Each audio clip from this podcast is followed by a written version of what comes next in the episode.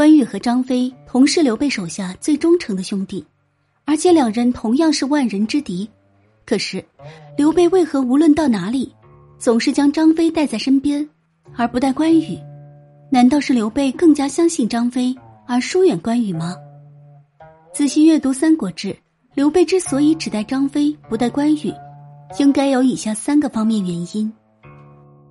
一是关羽在刘备看来更有独立自主能力。虽然关羽和张飞都十分忠诚于刘备，而且两人都是万人之敌，但是在刘备和关羽、张飞的接触过程中，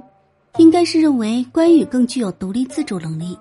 遇到事情可以有自己的想法去解决问题。关羽的能力或许不只表现在忠和勇这两方面，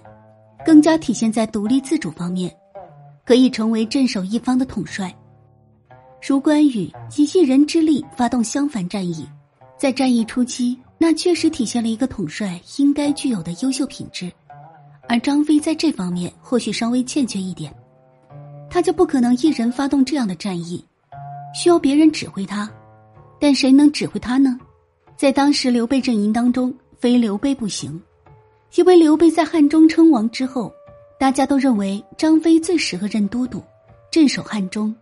而且张飞也认为应该是自己担任此职。